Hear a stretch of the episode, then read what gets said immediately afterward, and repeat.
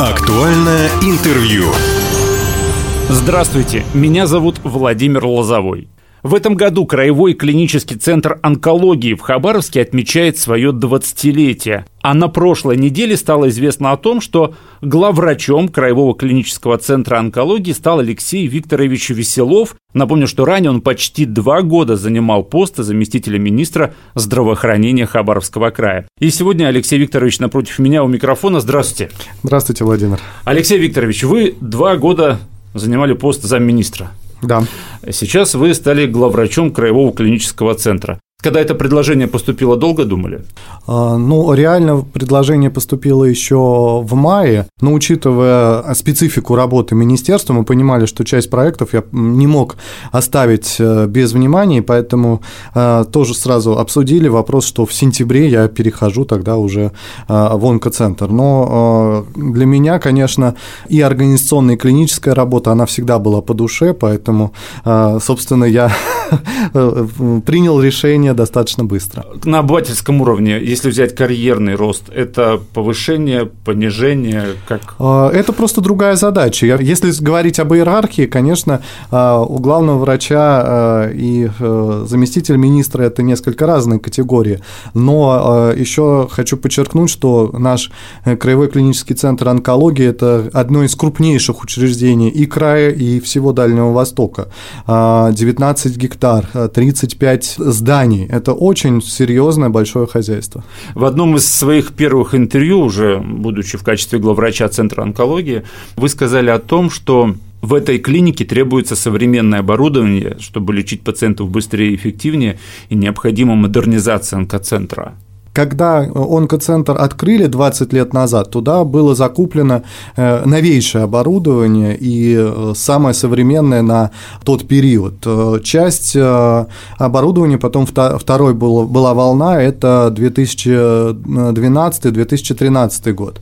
Конечно, мы понимаем, что оборудование закупалось, но если говорить о изюминках онкоцентра, это прежде всего лучевые методы а, и диагностики и лечения у а, центра 6 каньонов. Вот, и лучевые стойки, конечно, требуют обновления, хотя в конце 2021 года был закуплен самый современный аппарат, но МРТ 2012 года, КТ 2011 года, второй 2013 года, то есть парк, конечно, требует обновления. Но вот буквально недавно прошла информация о том, что в следующем году в онкоцентре будет еще один более современный линейный ускоритель. Но задачи такие стоят, учитывая огромное количество пациентов в день, для понимания, до 85 человек получают процедуры, как в круглосуточном, так и в дневном стационаре. Это очень э, большой объем, который выполняют наши специалисты.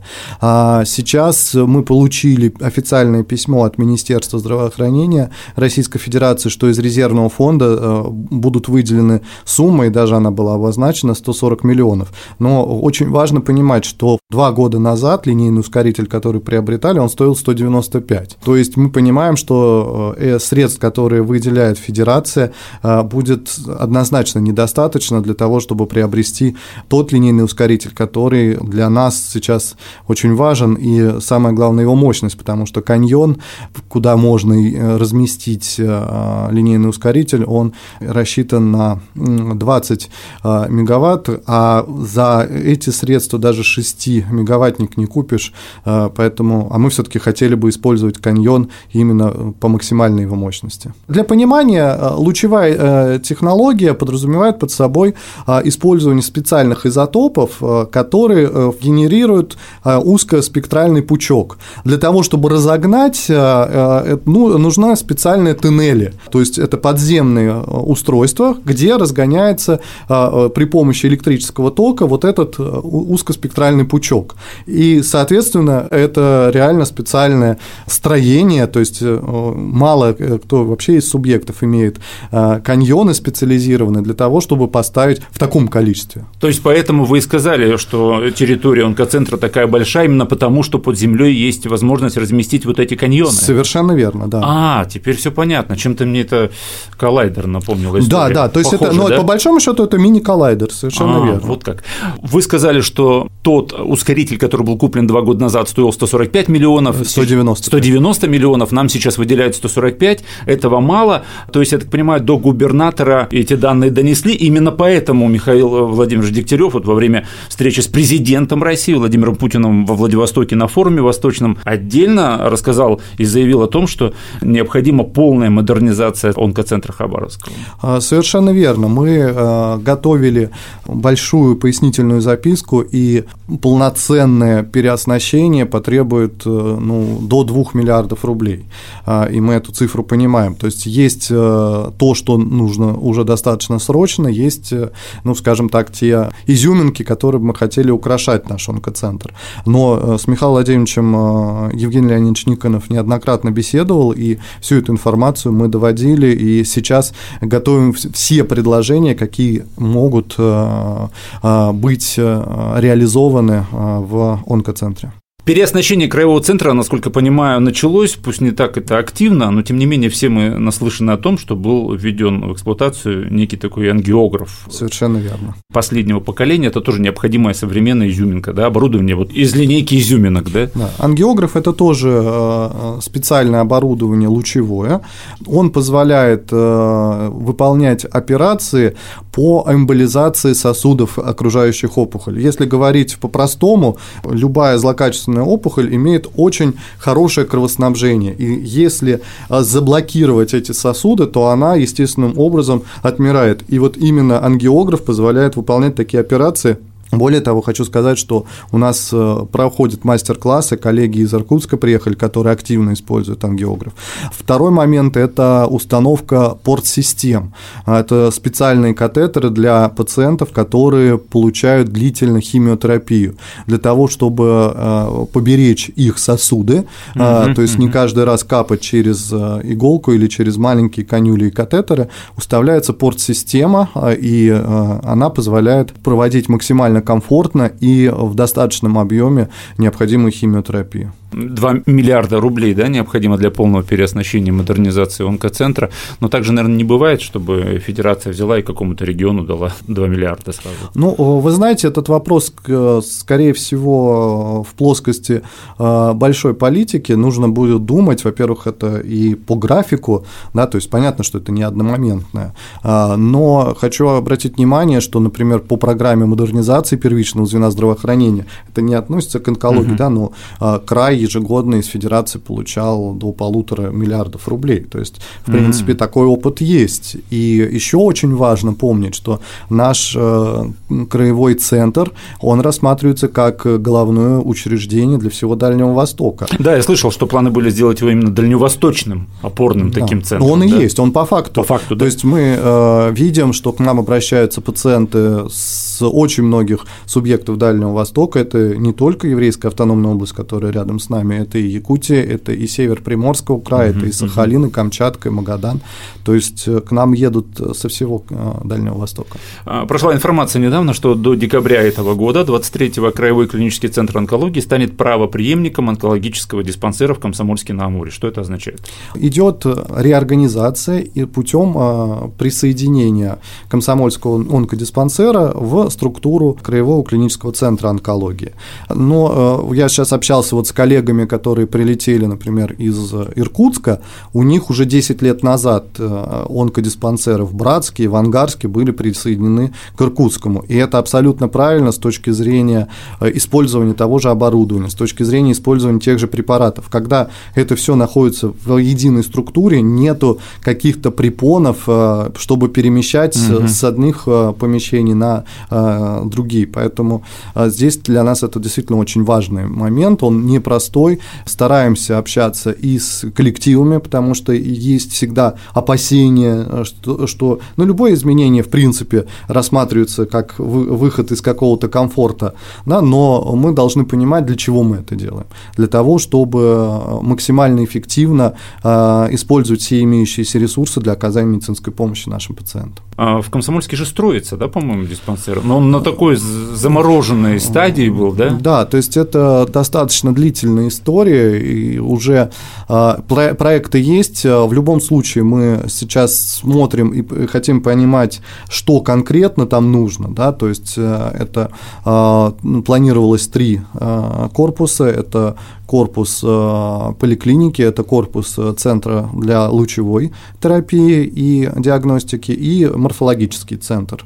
То есть это э, гистология, это морфология, это использование иммуногистохимических методов. Но сейчас, конечно, основная задача, как бы еще по прошлой своей да, позиции, могу сказать, конечно, достроить прежде всего детский больничный комплекс, угу. потому что он находится на значительно более высокой стадии готовности, чем чем а, а, онкодиспансер. Но в любом случае этот проект будет тоже реализован, и он нужен, конечно. Центры амбулаторной онкологической помощи откроют в двух медицинских учреждениях Хабаровского края, в частности, Краевой диагностический центр Хабаровска и седьмая городская больница Комсомольска-на-Амуре. Я, уважаемые радиослушатели, вам напомню, что а, вообще разговор о центрах амбулаторной онкологической помощи начался, если я не ошибаюсь, в 2019 году. Совершенно верно. Да, и с тех времен несколько центров амбулаторной онкологической помощи уже было открыто. Я же правильно понимаю, Алексей Викторович, то, что это некий такой фильтр да, между первичным звеном и онкодиспансером?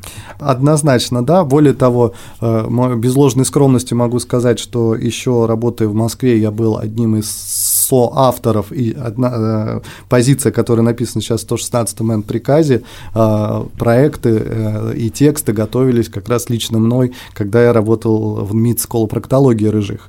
Идея заключается в чем? Что пациенты, которые э, нуждаются в диагностике, они должны все-таки э, иметь возможность пройти э, все э, в одном э, месте, сконцентрироваться. То есть это и эндоскопическая, это и ультразвуковая диагностика. Но еще что важно помнить, что э, далеко не у всех пациентов выявляются онкологические заболевания. А если это э, выявляется иные эндокринологические, колопроктологические, гастроэнтерологические, э, неврологические, э, сердечно-сосудистые заболевания, чтобы эти пациенты тоже могли получить хотя бы консультацию и потом уже направляться и маршрутизироваться в более профильные учреждения. Но ЦАОП, конечно, э, должен помогать именно всестороннюю проводить диагностику всем пациентам. И, конечно, химиотерапия. Центры амбулаторной онкологической помощи подразумевают под собой проведение химиотерапии в дневном стационаре. То есть все, что можно использовать, какие препараты через технологии дневного стационара, э, именно э, ЦАОП для этого и предназначен. Ну, то есть, э, подытожим немножко, получается, что центр амбулаторной онкологической помощи – это диагностика своевременная, а онкодиспансер – это непосредственно лечение. И плюс еще диспансеризация, то есть диспансеризация. диспансерное наблюдение пациентов, которые уже перенесли лечение по поводу онкологических заболеваний, они также должны наблюдаться в центрах амбулаторной амбулаторной онкологической помощи. Ну, то есть вся вот эта идея с центрами амбулаторной онкологической помощи, это изначально для чего сделано? Для того, чтобы приблизить э, медицинскую помощь к населению. Мы все знаем о том, что главная проблема онкологии – это запущенные опухоли, правильно? Да, совершенно верно. То есть задача э, приблизить, э, улучшить качество, доступность и самое главное еще сконсолидировать специалистов, потому что мы должны понимать, особенно это касается редких заболеваний, когда специалист это может увидеть там раз в год или там раз в десятилетие, то в ЦАОПе это как раз концентрируются онкологи более высокого уровня, которые ну, могут а, более быстро и точно поставить диагноз. Об онкологии поговорим. Согласно статистике, э, какая онкология вот самая распространенная в Хабаровском крае на Дальнем Востоке? А, ну, для всей Российской Федерации, для мира в целом, а, прежде всего онкологические заболевания кожи, они занимают занимает э, Кожа, первое да? место, да. А дальше это для женщин молочная железа, третье место э, занимает в структуре и заболеваемости, и смертности а, рак а, толстой кишки, так называемый колоректальный рак. Ну, конечно же, еще и а, рак простаты для мужчин, очень часто заболевание, рак легких. Вот э, основные нозологии, которые дают и самое большое количество пациентов, и, к сожалению, при запущенном запущенных стадиях э, дают и э, смертность. Мне э, говорил один врач о том, что вот как раз предстательная железа у мужчин, толстая кишка, очень распространенный рак, колоноскопия и прочие все вот процедуры, многие мужчины стараются их, ну, как-то вот сторониться, а по-другому никак ты этого не узнаешь, и поэтому вот после 40 лет хотя бы там раз несколько да, лет необходимо тоже колоноскопию делать. Однозначно. Но есть и программа. Более того, хочу обратить внимание, что Хабаровский край а, был одним из первых субъектов, где а, на колоноскопию были отдельные тарифы в системе обязательного медицинского страхования, причем даже дифференцированные тарифы, если это ультразвуковая колоноскопия, это видеоколоноскопия. То есть здесь мы впереди планеты всей. Ну и, конечно, здесь ну, нужно менять сознание и а, понимание, что колоноскопия – это очень важная методика для диагностики. А если поговорить о том, вот, от чего появляется рак? Ну, есть э, такой термин э, в медицине, называется канцерогенез, да, канцер-рак, канцерогенез – это развитие рака. И здесь необходимо помнить, что э, у нас ежедневно, ежечасно обновляются клетки, они делятся и делятся метозом, то есть специально это еще проходит в биологии, но может возникнуть ситуация, когда происходит генетическая э, поломка на уровне деления. Э, в норме есть так называемые НК-клетки, э, natural killers, которые съедают мутировавшие клетки. Но вот если происходит на, в каком-то то ни было ситуации поломка, то вот из этих не съеденных клеток развивается уже злокачественного образования. Алексей Викторович, в завершении беседы не могу не спросить, понятно, что у всех у нас есть та или иная профессиональная деформация. Вот когда вам предложили стать главврачом не какой-либо клиники, да, а, а все таки онкологического центра, вот с точки зрения психологии, вот вы как-то были какие-то сомнения или не были? А, ну, дело в том, что я достаточно много лет работал а, в Национальном центре колопроктологии, где мы и занимались онкологическими заболеваниями, колоректальным раком, поэтому к э, этим пациентам и к этой нозологии я, ну, что называется, давно привык.